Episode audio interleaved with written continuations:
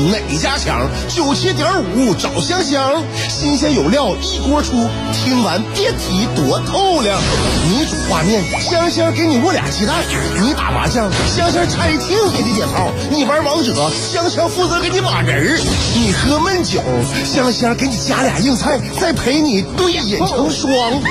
没错，娱乐香饽饽就是这么贴心，就是这么带感，就是这么下饭呐！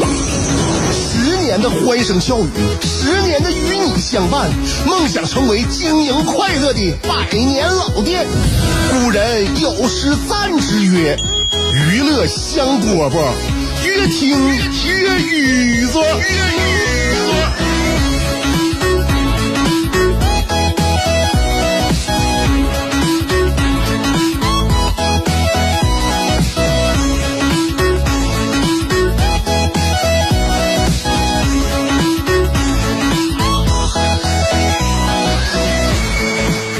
播播节目开始了啊！哎，两点钟这个时候在道上呢，就是开车呢也比较顺的。每次呢这个时候出行呢，机会当然我都很少，因为你想啊。除了礼拜天能休一天之外，有的时候周二下午剪辑也可以。但是呢，基本上就是周二我都是坐在直播间给大家呃主持节目呢，上班呢。所以这个点儿呢，基本上那个这这路上车流我不太了解。但是就是在中午呢上班这个点儿啊，往台里边赶的时候呢，我总觉得这开车还开的比较顺呢啊。我都非常庆幸呢，我这个节目没摊没没摊上那个早高峰和晚高峰。嗯，尤其呢，哎，我就发现啊，这也是我一一直呢非常不不不理解啊，解不开。开的一个心结吧，就是说，呃，大家说每天都上下班，周一到周五是吧？那为什么礼拜一的早上和礼拜五的晚上就会特别特别堵呢？每一个在路上的开车的人都能总结出这经验。大礼拜一的大清早车特别多，然后呢，礼拜五晚上车也特别多。那明明大家礼拜二也在上班啊。周三、周四他也没闲着呀，为什么就周一早上和周晚、周周五晚上就特别堵呢？所以说，我就一直在想，是不是有有有的人就是礼拜一早上开车去上班了，然后一直在单位都没出来，就是到礼拜五晚上才开车回家。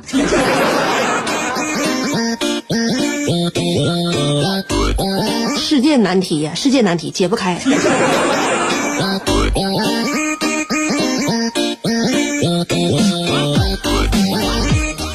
分享一个我自己的心得吧，体会吧。就我觉得啊，人呐，不论男人还是女人啊，就是在深夜的时候啊，在深夜的时候做的决定，常常会让人感到后悔。后悔，真的，就是你在夜晚，你脑子也不清醒，然后呢，那个时候也混沌啊，混沌焦灼啊，还而且我感觉到大脑皮层啊，那个那个那个电波啊，也跟往常一个电压负荷也不一样。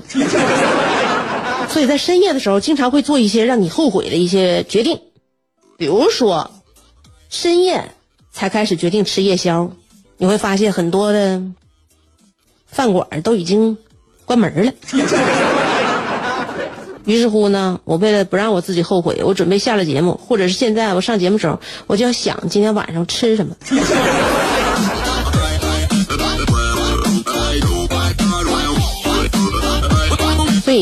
是说，人越成熟，就越要未雨绸缪。你你很多事情，你要打出提前量来啊，不能说是这马上就要那个实施了，这个时候你再才才才去选择，那时候选择往往都会让你非常的后悔，很失望。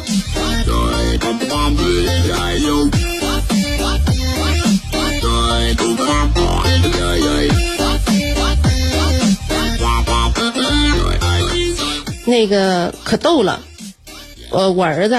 前两天在就是小乐园玩的时候吧，他那个就是旁边有那小孩儿，就从家里边带那小零食、小巧克力、小饼干玩一玩呢，他妈妈就给从兜里边拿出来了，拿出给他吃的时候呢，又多拿了几块，说你给跟你一起玩的小朋友分一分吧。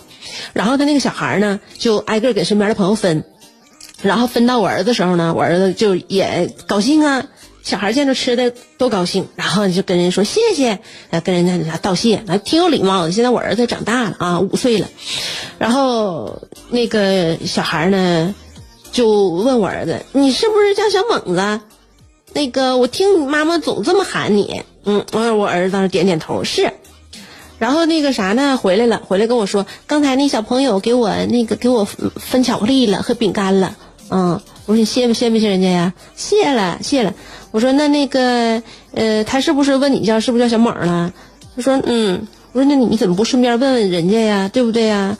问问人家人给你好吃的了。问完之后呢，咱还是一个院的，下一次你不就认识了吗？你不就能叫出人家名了吗？对不对？嗯，你也问问去吧。完了，我儿子拿了好吃的又回去了，就问刚才给他那个给他吃的那小朋友，就说：“你好，请问你究竟是什么人？这个都都哪学的呢？”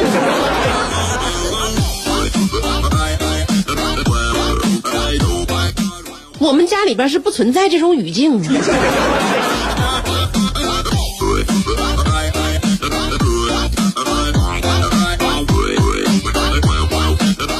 现在呀，屋里边啊，就是这个暖气烧的啊。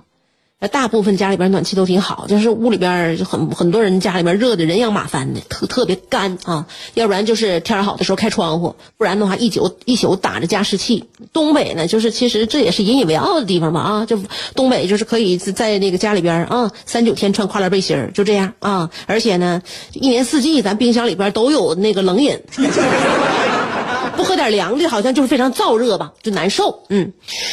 我记着，这是今年来气儿之前呗，十月末的时候，十月末的也遭罪啊。那个突然之间呢，就其其其实呢，今年降温晚，但是呢，降温比比较陡然吧，比较快。突然之间那几天就冷，而且没来气儿呢。有有一天是就是也是十月末的时候，不知道哪天，我老公从那个浴室里边洗完澡啊，他呢，他吧这性性格吧就特别急躁啊，然后洗澡也特别快。他进去之之前呢，他也不打那暖风，不打暖风的话，你肯定你是会冷的。现在还家里没给气儿呢，突然之间遇着降温了，他没打暖风，没打暖风，因为他他洗的快，就是暖风还没等，就是让这个屋里边暖和到什么地步呢？他兴许都冲完了，所以他从来就就是洗澡不打暖风。然后呢，那天就给他冻的，洗完澡之后啊，嘚里嘚瑟呢，就裹个浴巾，就跟我说了，李女士。我有一个不成熟的小建议，说你请讲。他告诉我说，薄荷沐浴露过了十月份就不能再买了，买也不能再买家庭装了。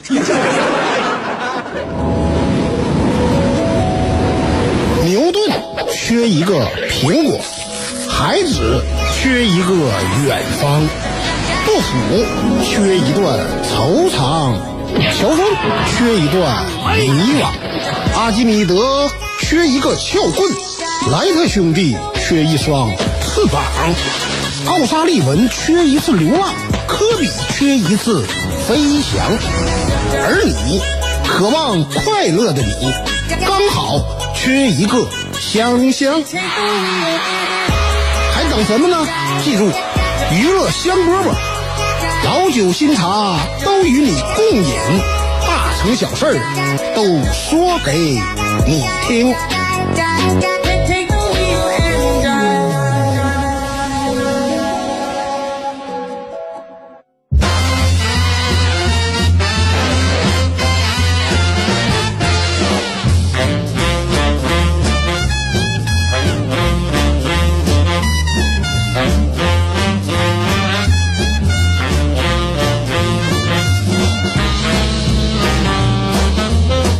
朋友他在加州美国啊，他开他在那边开健身房，完黄了。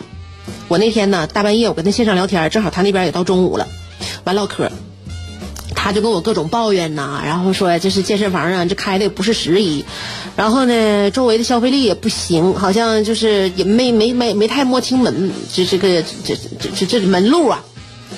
完了我就跟他说，我说你们呐，你们美国人不行啊。你们没有私域流量这个概念，我给我给他讲啊，我就告诉他，我说，你们你开那个健身房，健身教练，你给他们考核 KPI 不？不考核，肯定不考核，对不对啊？地推呢？地推跟不上，啊，传单也不发，所以说，疫情一冲击，完完事儿了，完蛋了，黄了，所以说我就告诉你啊。就是很多呢，就是奇思妙想啊，你应该就是滚运营啊，你应该你加强运营。比如说，居家隔离那咋的？居家隔离也一样能健身。你可以让你们家那个就是你们那个就就是健身房里边那个私私私人教练呢，你可以呢私人家教健身课你上起来，线上示范教学，然后呢你收会员会会员费不就行了吗？然后线下呢你顺便可以干啥呢？卖个哑铃，对吧？卖点瑜伽垫，卖点那个小的那个健身设备，嗯。然后呢，你可以没事啊，就天天天的你给推送点健康小常识啊，然后那个就是锻炼的小小视频，对不？过年的时候呢，你给那个客户发点就是说一些感谢卡，那什么贺卡什么的啊，增加客户粘性，哇哇哇哇，给他讲挺多。完，当时我朋友有点听傻了，说的：“先生，你难道在国内开过健身房？”我说：“我没开过，但是我加了我健身私教的微信。”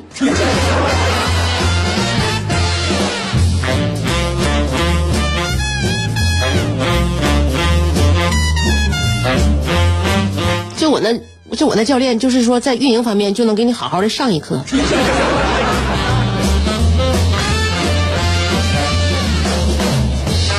我那教练可逗可逗的了，呃，那个就是那天呢，他就是就是他教我打拳，打拳的时候吧，他就觉得我打的吧，就是不是特别到位，然后他就说呢，让我把他的护具带上，然后他来示范一下，就是告诉我怎么打，他先示范。让我看明白之后呢，完了我去再去打他。完他说你带上护具吧，带上护具我先示范一下我怎么打你。完我就问他，那，嗯，你能把我打疼吗？他说应该不会吧。我说那就是说还是还是有有可能会把我打疼，对不对？他说的要不然怎么示范呢？我说那你一会儿示范的时候你别把我打疼了。他说你别废话了，赶紧的那那那那个穿那个装备，我我打你。然后呢，我穿完之后我特别害怕嘛，完教练一拳头之后，我就哎呀呀呀呀呀，我就满场缩呀，我就往后缩，我这一缩就激起了他的斗志啊！突然我教练就失失去理智了，就不讲武德的满满场地殴打我。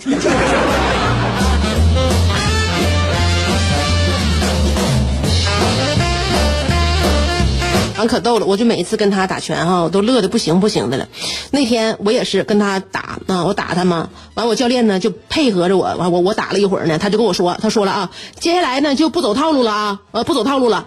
完了他说呢，他就是随机举起护具啊，完了让我看着打，让我看着打的话呢，我就刚开始我就打了几下直拳，打完直拳之后呢，我本以为我接下来该出勾拳了嘛，完了我教练呢却就是却干啥？他他摆出了一副那个接甩拳的架势，完了我就打了个空。我教练就说了：“不要以为你能看穿我的心。”你说你就这么耍我吧？我觉得其实他们也挺枯燥的啊。学员来了，尤其遇着这么几个好玩的，完了那个脾气还好的，愿意跟他打打闹闹的学员，我觉得对他们来说呢，也是一种偏得吧。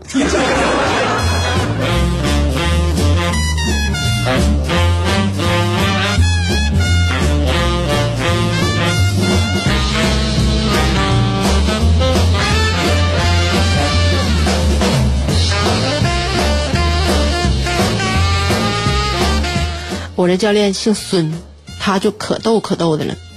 他呢，平时他有，因为他总教课呀，他大部分时间都不在家。而且呢，他那个我们那个健身的那个健身馆呢，嗯，晚上下班还特别晚。他那学员也不少，那每天排课吧，都跟那个学员约课约时间，所以呢，他就经常不在家。嗯，他买那些东西吧，就经常呢，就是给他放哪呢？就快递总来呀，因为他经常也买买东西啊，对吧？哎，呃，购物也有需求。完了，可逗了，他经常不在家吧？完，那个快递呢，还老给他打电话。完，他就是在这个这个双十一的时候，他就给自己的那个那个淘宝的那个账号啊，就给自己名儿给改了。他原来就把自己的名呢写在那个什么啊，就写写叫孙先生啊，要叫孙先生，他没报自己真名。完了后来经过这双十一之前呢，他就就是说对自己进行了人生总结吧，就根据他这个工作时间啊、工作性质、平时他这个生活规律和日就是这个出出行的这个规律，他一看呢，这啥快递他也接不着。完了，他给他自己那个快递的就是那个淘宝的名给改了，他改挺长，他原来叫孙先生。然后人家快递小哥一来了，打算，哎，孙先生你好，那个那个快递我给你放蜂巢啊啊，我我我看给你怎么放放代那个代收点啊，完就总总打电话，完他给他那个快递这个名改成啥了呢？就是淘宝名，改成了叫孙，后边不是先生了啊，孙一个点后边写着，别打电话放蜂巢，要么你就给我送到家门口，其他代收点一律投诉。嗯，就就就就那意思，别让 别让快递员给放代收点儿啊！要放代收点的话，他就一律投诉。还没完事儿呢啊！嗯，蜂巢放不下的大件直接放到车库门口也行，别放代收点，丢了我自己负责。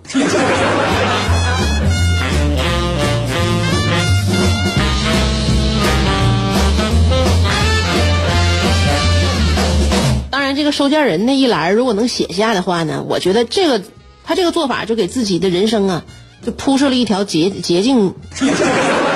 怎么说呢？就能会节省很节省很多的时间，因为现在我们接到一些没有必要的电话呀、短信呐、微信呐，它浪费时间确实挺长。你就这么一整，哎，他快递员就知道了啊，放蜂巢呃别打电话，要不然就送到家门口，放其他代收点还给我一律投诉，挺厉害呀。大件儿呢，往后往后看啊，蜂巢放不下大件，直接放车门车库门口也行，别放代收点，丢了自己负责，这这不言简意赅吗？